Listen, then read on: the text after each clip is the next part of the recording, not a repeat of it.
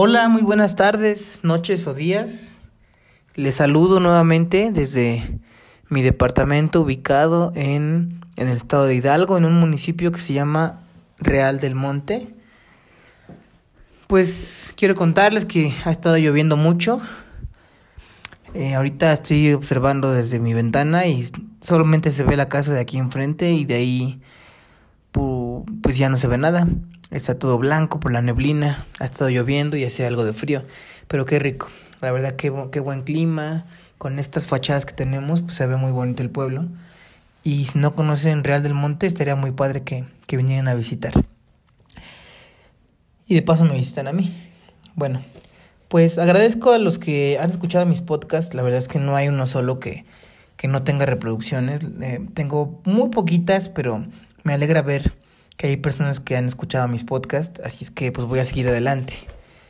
Bien, en el podcast anterior hablé sobre eh, un poco sobre mí, también hablé sobre eh, el principio del libro del monje que vendió su Ferrari.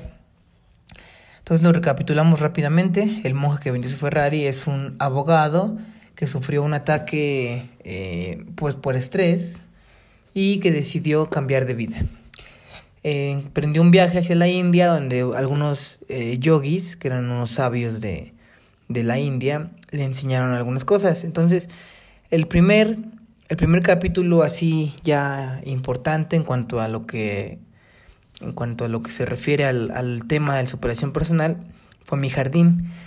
El jardín extraordinario representa la mente y la virtud es dominarla, es tener... Tu mente es como un jardín, entonces si lo tienes limpio, si hay flores hermosas, si el pasto crece bonito, si lo estás cortando constantemente, si no permites que nadie venga a pisotearlo, a echarle basura, si se mantiene tranquilo y en calma. Entonces, eh, nuestro, nuestra mente es un jardín, así debemos verlo. La enseñanza, pues es que debes cultivar tu mente, florecerla. Em, la enseñanza también nos dice que la calidad de tu vida depende de la calidad de tus pensamientos y que no existen los errores, solamente las lecciones. Considerar todo tipo de problemas como una oportunidad para expandirnos personalmente. Eh, habla de tres, tres, técnicas en este, en este, eh, en el jardín. Dice que una de las técnicas es el corazón de una rosa. A lo que se refiere, dice que debes, bueno, la técnica es así, agarrar una rosa, observar el centro y perderte entre sus pétalos. Realmente la técnica es meditar. Eh, hay mucha gente que nos dice que quedarnos pensando o, estar sin pensar en nada es, es perder el tiempo. Realmente no.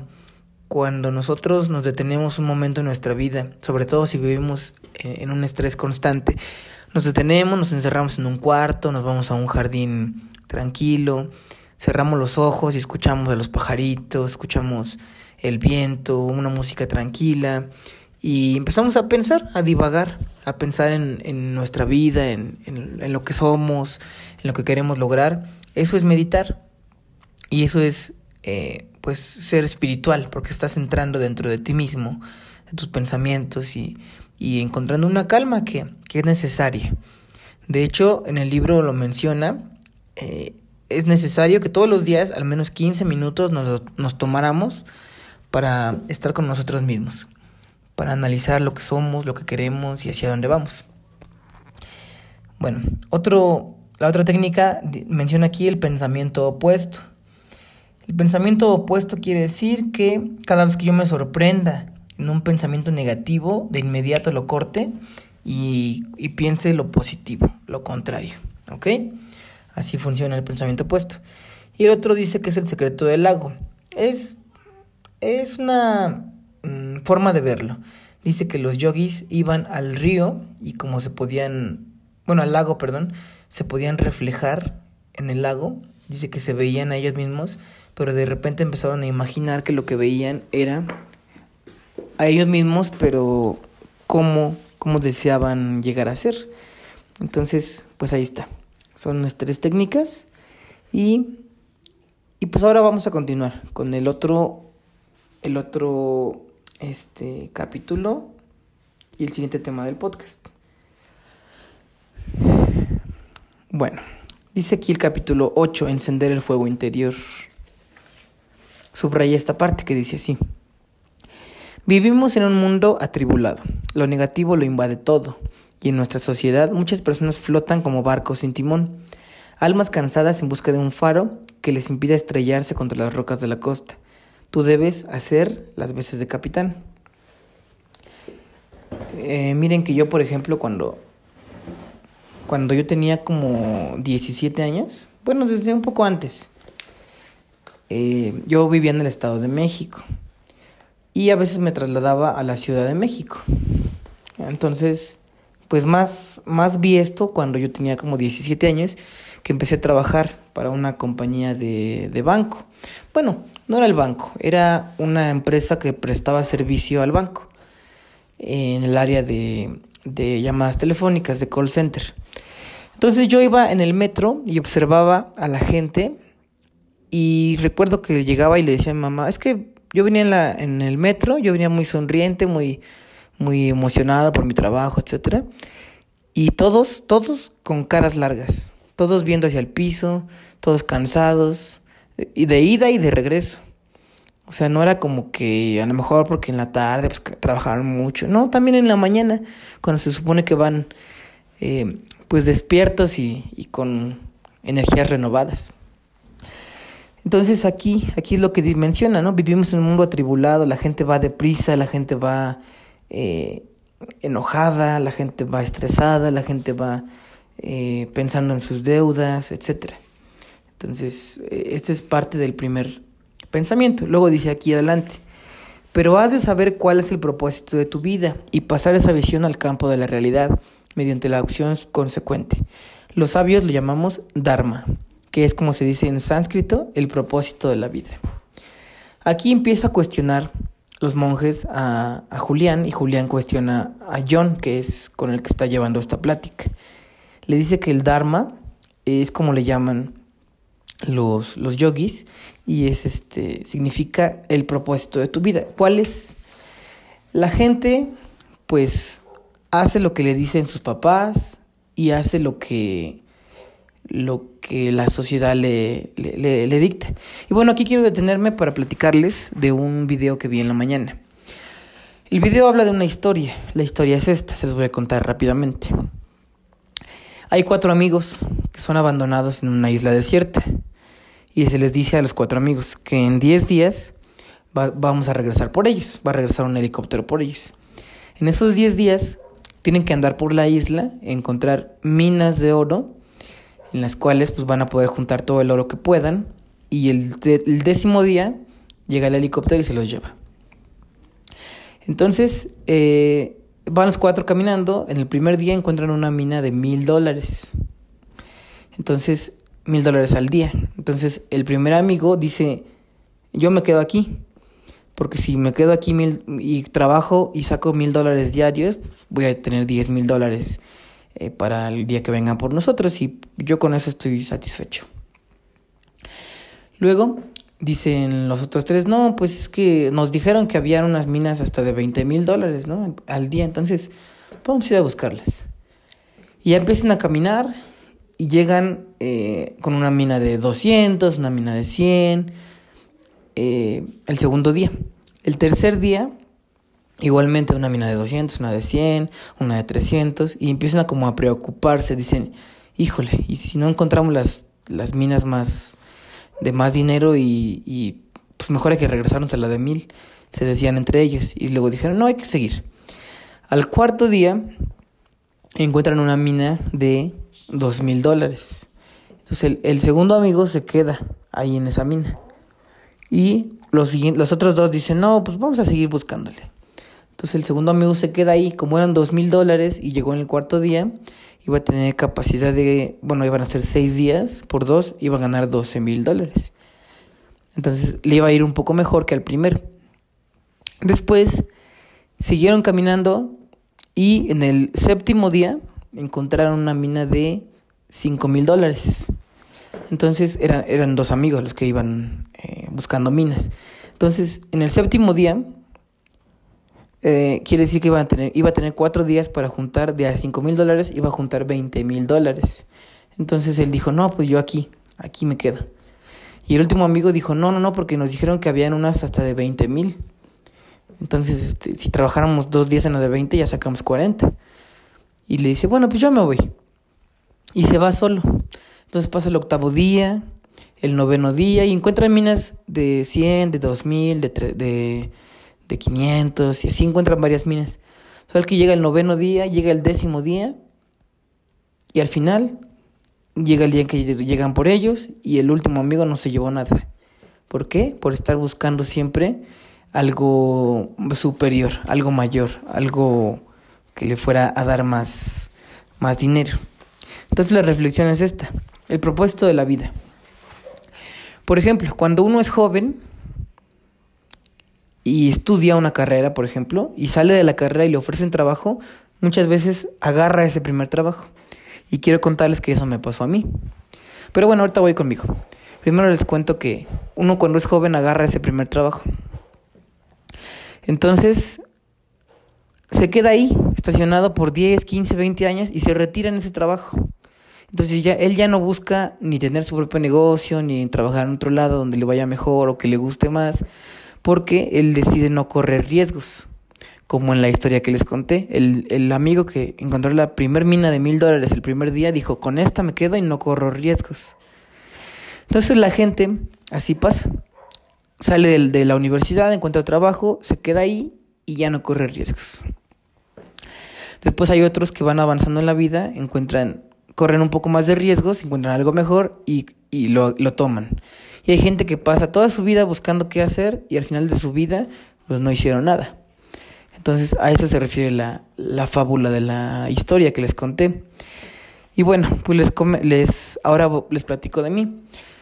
Cuando yo terminé, bueno, yo cuando, cuando llegó la, la época en la que tuve que elegir en qué universidad iba a trabajar, iba a estudiar, yo decidí estudiar pedagogía.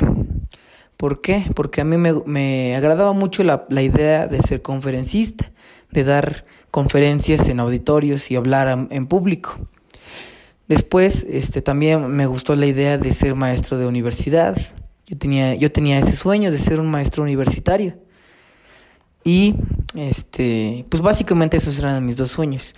Cuando yo salgo de la universidad, mi, uno de mis maestros yo le, yo le conté mi sueño, ¿no? Yo quiero ser maestro de universidad y me dice, mira, ve a la, a la universidad tal, campus tal, habla con el director, es Rodrigo tal, y dile que yo te mando, que eres mi alumno y que yo, yo, yo te doy buenas referencias. Y así lo hice. Terminé mi universidad a los 20 años, fui a buscar a ese, a ese director, me concedió una cita, hablé con él y él me dijo, mira, estás preparado, hablas bien, se, nota tu entusiasmo y tus ganas. Todo muy bien, me dijo. El detalle aquí es que yo tengo alumnos eh, pues que tienen a veces hasta 28, hasta 30 años. Y tú tienes 20.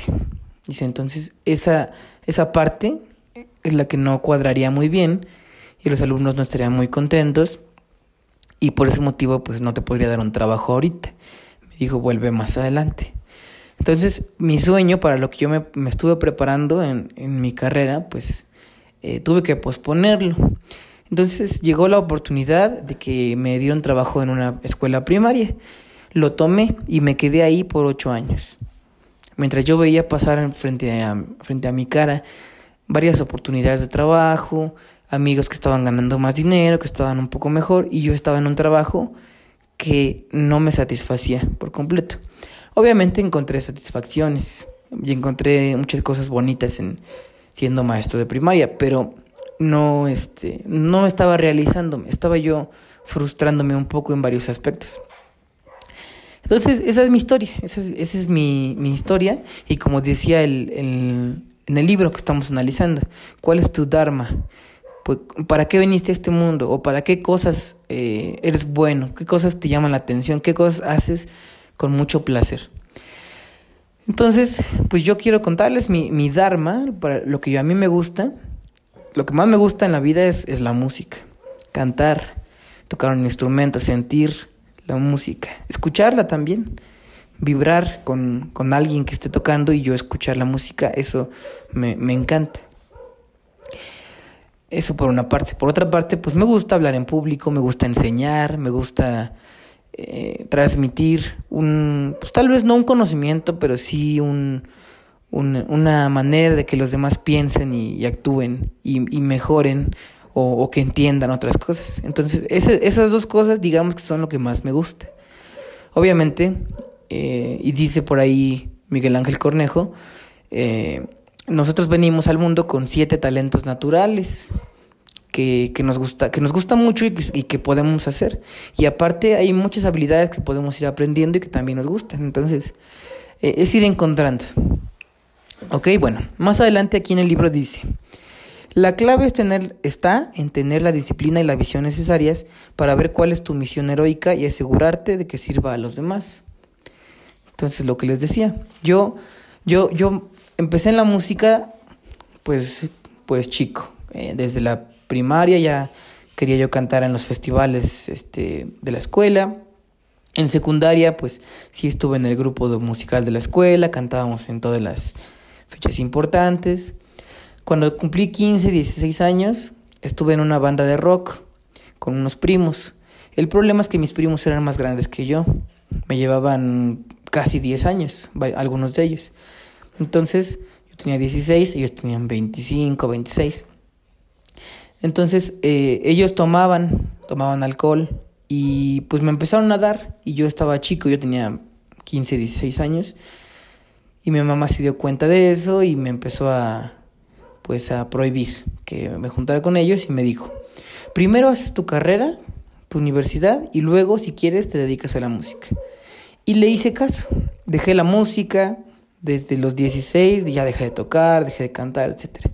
Cuando terminé mi carrera a los 20 años, eh, volví a cantar en, en algunos lugares, en algunos restaurantes y hasta la fecha sigo cantando en lugares este, de comida, sobre todo en restaurantes, en cafeterías también y así. Pero bueno, el punto es que, que debemos encontrar nuestra misión en la vida, lo que más nos gusta.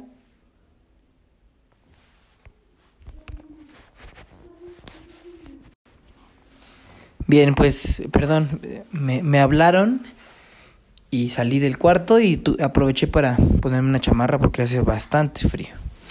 Pero bueno, entonces les decía, el Dharma es encontrar lo que quieres hacer en la vida y asegurarte de ayudar a otros en el camino. Más adelante subrayé esto que dice así, la gente se, se pasa la vida soñando con ser más feliz, vivir con más vitalidad y tener abundancia de pasión y dinamismo, pero no ven la importancia de invertir, aunque sea solo 10 minutos al, al mes, en escribir cuáles son sus metas y pensar en el significado de sus vidas, en el Dharma. Cualquiera que desee mejorar la calidad de su mundo interior y exterior, tiene que agarrar un papel y ponerse a escribir sus objetivos. Bien, quiero contarles que hay estudios, estudios psicológicos donde afirman los expertos que si tú agarras una hoja de papel y escribes tus metas y sobre todo las pones donde tú, eh, donde tú andas, por ejemplo, en, junto a un espejo, en el refrigerador, etcétera, y los ves constantemente, es un recordatorio y es, es, es una. Pues son ideas que le. Bueno, dice en otro libro que es como. O creo que es en este. Bueno, no sé, a ver si ahorita aparece. Dice que es como agarrar una bandera y dársela a la idea y hacerla que la esté agitando. O sea, es como decir, de todas las ideas que tienes al día, esta es importante o es de las más importantes. Y aparte, psicológicamente, cuando tú escribes con tu puño y letra algo, queda más grabado en tu subconsciente. Entonces, esto es muy importante. Dice aquí. Ah, sí, sí es en este libro y, y lo voy a leer, dice así. Cada uno de nosotros tiene unos 60.000 pensamientos al día por término medio. Anotando tus deseos y objetivos en un papel, lo que haces es ondear una bandera roja para que tu subconsciente sepa que este pensamiento es más importante que los otros 59.999. Tu mente, por lo tanto, empezará a buscar la realización de tu destino como si fuera un misil. De hecho, es un proceso científico. Ahí está, entonces hay que anotar nuestros objetivos claramente en papel. Entonces agarra una hoja de papel, Corre, corre, te espero. Ponle pausa si quieres al podcast. ¿Ya la tienes? Muy bien. Agarra una hoja de papel, ponle tu nombre y pon objetivos de y de la semana. Y vas a empezar a escribir los objetivos que tienes planteados para esta semana. Objetivos ya sea laborales, familiares, personales, etc. Y vas a empezar a crear tus propios objetivos. ¿Ok? Más adelante dice antiguo principio que el yogi Raman denominaba yoriki, que significa mente concentrada.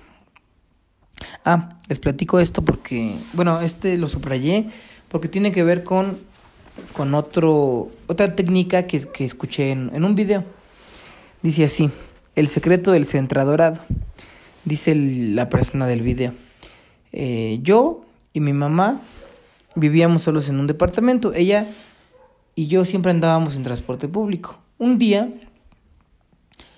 ella llegó a la casa y me dijo, hijo, ya compré un, un coche. Entonces salimos a verlo y era un Centra, un Nissan Sentra color dorado. Entonces, pues ya, nosotros fascinados con nuestro Sentra dorado. Pero ahora, cada vez que salíamos a la, calle, a la plaza, a la carretera, veíamos muchos Centras dorados. Entonces, ¿qué quiere decir esto? Que cuando no le prestas atención a algo en particular, pasa por tu vida y por tu mente, por tus narices y ni cuenta te das pero cuando ya, ya lo tienes presente en tu vida, en tu pensamiento, eh, aparecerá en todos lados. Eh, otro, otro ejemplo de esto dice así, en una casa eh, em, había dos niños y en, un jardín, en, el, en la parte trasera de la casa había un jardín, un jardín no muy grande, de unos 30 metros cuadrados, realmente algo pequeño. Entonces este, en este jardín había algunas plantas, etc. Y decidimos esconder 10 huevos de Pascua en el jardín. Sabíamos que si los niños los encontraban, pues nos los iban a enseñar. Entonces no les dijimos nada. Escondimos los 10 huevos de Pascua en el jardín en los 30 metros cuadrados. Los niños jugaron ahí toda la tarde y no encontraron ni uno solo. Al día siguiente les dijimos, oigan, es que hay huevos de Pascua escondidos en el jardín, encuéntrenlos. Entonces se pusieron manos a la obra y en menos de una hora habían encontrado todos. ¿Cómo es posible que cuando no sabían que estaban los huevos de Pascua no encontraron ninguno, pero cuando sabían que había, encontraron todos? La respuesta es que cuando tu mente está concentrada en encontrar algo, lo encuentra. Y esto aplicándolo a un principio de desarrollo personal sería, cuando tú estás buscando un negocio, una oportunidad, eh, algo en qué invertir o, qué hacer, te aparece la oportunidad. Si tú no tienes trabajo y sales a buscarlo, lo vas a encontrar. Si tú estás buscando en qué invertir tu dinero para un negocio, lo vas a encontrar.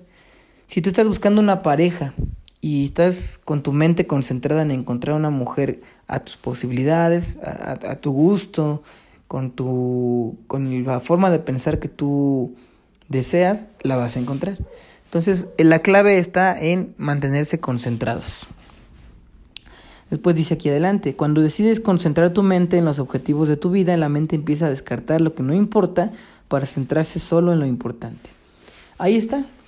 Entonces, cuando tú te empiezas a a enfocar en las cosas buenas como ir al gimnasio, como comer bien, como eh, etcétera, pues las cosas buenas van apareciendo. Es como en Facebook, en Facebook o en Instagram. Si tú empiezas a buscar o a seguir páginas de, de ejercicios, por ejemplo, te van a aparecer cada vez más y más y más.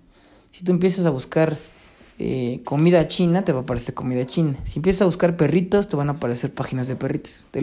Facebook tiene un algoritmo de búsqueda en el cual, según lo que tú has buscado antes, te empieza a recomendar cosas similares. Entonces, así pasa con la vida. Si yo voy por la vida buscando gente positiva, me voy a ir encontrando más y más. Si yo voy por la vida buscando gente negativa o juntándome con gente negativa, me voy a, me voy a encontrar con más gente negativa. Así funciona. Luego dice aquí, Goethe dijo que estamos hechos y moldeados por lo que amamos. El primer paso era formarse una clara imagen mental del resultado. Del resultado. Julián me dijo que si se trataba de perder peso, yo debía visualizarme cada mañana recién levantado como una persona delgada, en forma, llena de vitalidad y energía. Cuanto más clara fuese la imagen mental, más efectivo sería el proceso. Lo que les decía de, de, visualizarse en el lago. En otro libro menciona, bet, obsérvate en el espejo, vete como, como quieres ser y háblate como si ya estuvieras ahí. La razón principal de que la gente no persevere en las cosas que se propone es que es muy fácil caer en los viejos hábitos. Si entrenas, si entrenas a tu mente para que asocie el placer con los buenos hábitos y el castigo con los malos, tus flaquezas caerán muy pronto. Dice aquí que los yogis, los sabios de, de Sivana, de, de, la India, cuando, cuando caían en un pensamiento y lo descubrían, se daban cuenta que estaban pensando negativos, se iban a poner abajo de una cascada con agua congelada casi, prácticamente. Eh, esto como castigo, para que no, no permitieran ni un solo pensamiento negativo. Bien, luego dice más adelante, un objetivo no es tal si no lo anotas por escrito. Cómprate un diario, te bastará con una libreta de espiral, bautízalo cuaderno de sueños y anota en él todos tus deseos, objetivos y sueños. Es una forma de conocerte a ti mismo. Divide el cuaderno en secciones independientes según las distintas áreas de tu vida. Por ejemplo, podrías tener secciones para anotar objetivos en materia de puesta a punto, objetivos financieros, objetivos sociales y de relación, y tal vez lo más importante, objetivos espirituales. Incluye en el cuaderno imágenes de las cosas que deseas e imágenes de personas que hayan cultivado los talentos y habilidades que tú esperas emular. Si quieres perder peso y estar en buena forma física, pega en tu cuaderno una foto de un corredor de maratón o un plusmarquista. Si quieres ser el mejor marido del mundo, podrás recortar una foto de alguien que represente ese ideal y ponerla en tu sección de relaciones. Si sueñas con una mansión junto al mar, con un coche deportivo, busca imágenes inspiradoras y úsalas en tu libro de los sueños. Revisa el cuaderno cada día, aunque sea solo unos minutos. Bien, esta técnica yo no la he llevado a cabo, la verdad. Sí lo pienso hacer, pero me voy a comprar una libreta este, especial para esto. De hecho, la voy a mandar a hacer con mi nombre y todo. Eh, ya, ya la estaré subiendo a mis redes sociales, una, mi libreta de cómo la voy a hacer. Pero, por lo pronto, pues, eh, yo ya había hecho algo así parecido. De hecho, creo que no es una técnica que se desconozca tanto. Eh, desde que tenía 15 años me enseñaron en un curso que poner una cartulina y poner mapa de mis sueños y ponerme a mí en medio y alrededor eh, un círculo, unas flechas apuntando hacia la casa más o menos que yo quiero tener y te dicen estas personas del curso, recórtala de una revista y pégala ahí, pon la casa de mis sueños, el coche de mis sueños, la pareja de mis sueños. Y pues está muy bien, está muy bien visualizar tus sueños. La visualización es una técnica muy poderosa. Lo único que hay que comentar aquí es que la visualización por sí sola es negativa. ¿Por qué? Porque si yo me pongo una meta muy grande y no actúo en consecuencia para lograrla, pues solamente voy a ser un soñador y me voy a frustrar cada vez que vea carros bonitos o la casa que yo quiera. Pero bueno, eso lo platicamos en otro momento. Luego dice aquí, lleva a cabo la regla mágica del 21. Para que un comportamiento nuevo cristalice en hábito, hay que realizar esa nueva actividad durante 21 días seguidos. Nunca hagas nada porque tienes que hacerlo. La única razón para hacer algo es porque quieres y porque sabes que es lo más correcto que puedes hacer. Dedicarte durante 21 días al mismo objetivo y realizar esa misma actividad a la misma hora hará que se convierta en un hábito. ¿Ok? Por último, debes asegurarte de pasarlo bien mientras avanzas por el camino de tus objetivos. Nunca olvides la importancia de vivir con un júbilo desbordante. Nunca descuides la exquisita belleza que hay en todas las cosas vivas. Hoy y este momento que compartimos es un regalo. No pierdas el ánimo, la alegría ni la curiosidad. Concéntrate en tu propósito y en servir desinteresadamente al prójimo. Al universo se preocupará y se ocupará de todo lo demás es una de las leyes más genuinas de la naturaleza. Reclama la alegría de despertar cada mañana lleno de energía y júbilo. Insulta el fuego de la pasión a todo aquello que hagas. Bien, pues, pues lo que dice aquí al final es disfruta el aquí y el ahora. Creo que eso es una de las lecciones más importantes que podríamos tener. La gente siempre está esperando el viernes, está esperando el día del día de pago, está esperando la quincena, está esperando las vacaciones. Los niños esperan cuando sean grandes. De hecho, más adelante en este libro menciona una historia así. Bueno, se los voy a contar. Dice que era un niño que siempre quería que llegara al futuro. Estaba en la clase y ya quería que fuera el recreo. Cuando era el recreo ya quería que fuera la salida. Cuando era la salida ya quería que fuera de noche para jugar sus videojuegos, después de comer su tarea, obviamente. Cuando era de noche ya quería que fuera de día para ir a la escuela. Y así se la pasaba deseando siempre el futuro. Entonces, él dice que, que llegó a un parque y se, se, se, sentó en la banqueta, se acostó hacia atrás, cerró los ojos. Cuando los abrió había una anciana a su lado. La anciana le dijo, toma un yoyo. No. No, era un... algo que le jalaba una cuerda. Cuando lo encuentre aquí en el libro se los voy a volver a, a platicar en el siguiente podcast. Pero bueno, era un, algo que le jalabas una cuerdita y avanzaba el tiempo. Si le jalabas poquito, avanzaba unas horas. Si le jalabas muy fuerte, avanzaba hasta años. Entonces dice que el niño abusó de este poder. Entonces dijo, ah, ya no quiero ser niño. Y le avanzó ¡fum! para ser adolescente. Cuando era adolescente se dio cuenta de los problemas, de cosas, y dijo, ah, ya quiero ser un adulto. Y ¡fum! le vuelve a jalar y llega a ser adulto. Ah, quería ser adulto porque, porque se había enamorado de una chica. Cuando le jaló, fum, se dio cuenta que ya eran esposos y ahora tenían dos hijos y ahora tenían problemas de, de gente de, pues de, esa edad. Eh, de mandar una casa, de ver por los hijos, etcétera, y dijo, ay, ya quiero avanzarle, a ver qué sigue. Total que le avanzó tanto que ya, ya era un anciano. Cuando se dio cuenta, este, ya incluso su esposa había muerto, me parece. Entonces, cuando se dio cuenta de esto, decidió que, bueno, definió que había decidido incorrectamente, que no había disfrutado su, su vida. Entonces fue al mismo parque donde, donde había recibido ese regalo, se sentó, se acostó después, cerró los ojos y cuando los abrió estaba la anciana. La anciana le preguntó cómo le había ido y él le dijo que muy mal, que estaba muy arrepentido de, de querer eh, adelantar su vida. Y él le dijo, y ella le dijo, ok, te voy a dar una oportunidad de que regreses a la misma fecha en que te di este regalo. Cerró sus ojos y cuando los abrió era otra vez niño. Pero esta vez valoró cada momento, cada instante, cada día. Y obviamente esta, esta moraleja pues nos... se me hace como de caricatura. Pero pues tiene mucha razón. Toda la gente se la vive esperando otro momento. Eh, no quieren planear unas vacaciones porque dicen, no, porque ahorita no tengo tiempo. Más adelante cuando ya tenga más dinero o cuando cierre el negocio. Eh, la gente está posponiendo su vida, está... Em, por ejemplo, quiero contarles que hace, hace dos años, año y medio más o menos, yo fui a un viaje que fue a Israel y España de, de paso también estuvimos.